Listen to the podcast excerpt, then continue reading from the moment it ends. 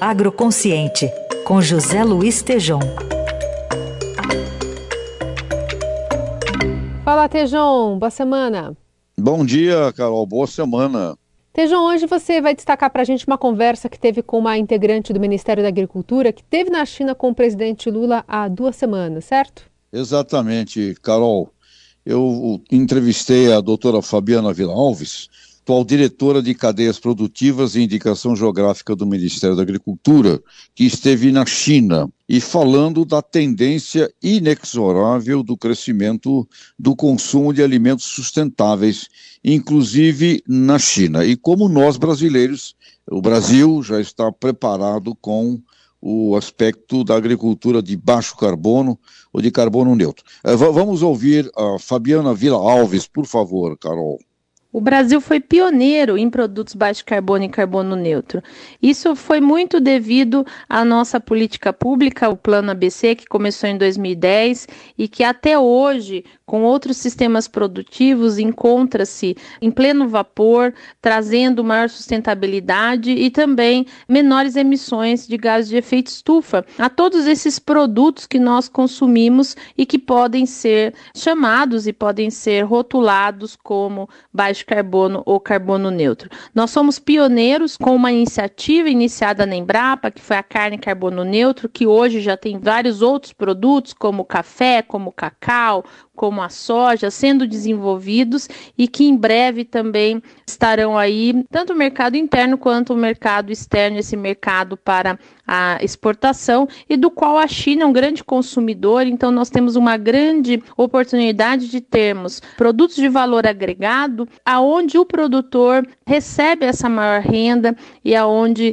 esse valor ele consegue ser perpassado por toda a cadeia de valor. Então, Carol, a doutora Fabiana, ela é uma pesquisadora também, trabalhou na pesquisa, na própria Embrapa, e hoje tem essa posição interessante aí no Ministério da Agricultura e Pecuária.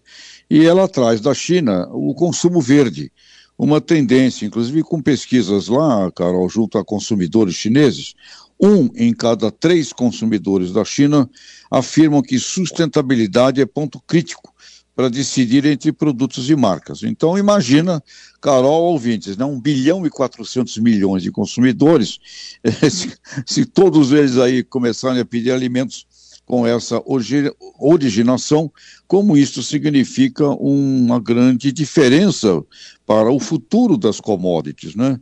Então, neste ângulo, eu diria que temos uma real possibilidade de deixarmos de ser simplesmente fornecedores de commodities e brigarmos no preço das baciadas, né, que é onde vai a commodity, para assumirmos um posicionamento de fornecedores confiáveis de alimentos sustentáveis. Isso nos colocaria numa escala planetária que permita atender a todos, não somente alguns, porque aqui no Brasil temos a condição de fazer eh, essa produção de baixo carbono e carbono neutro com muita escala. Né?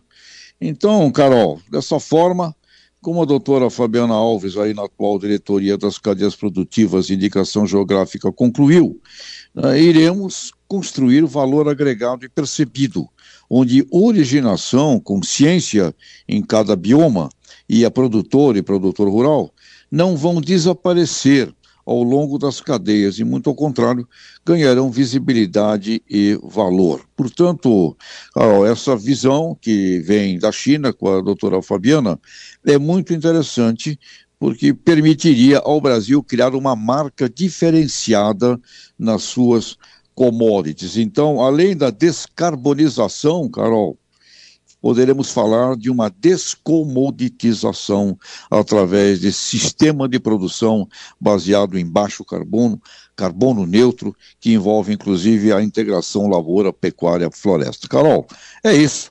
Uma visão importante aí para os próximos anos para o nosso agro consciente.